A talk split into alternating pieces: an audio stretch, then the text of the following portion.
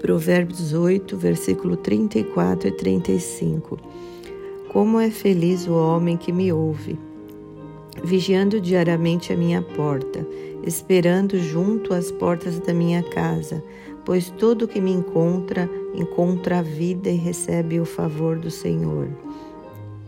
Aqui é, fala que Deus se revela a nós através da Escritura, através da Bíblia, através da palavra, e ela nos conduz a um lugar seguro.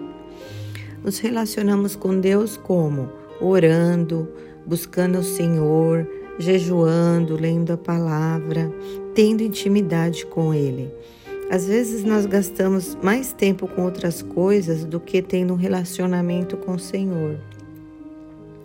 E o Senhor quer que nós tenhamos intimidade com Ele. Quanto mais próximo dele, quanto mais buscarmos a Ele, mais nós teremos força de enfrentar os problemas, as situações, as dificuldades, porque nós vamos enfrentar crendo na vitória, crendo que o Senhor vai se mover por nós.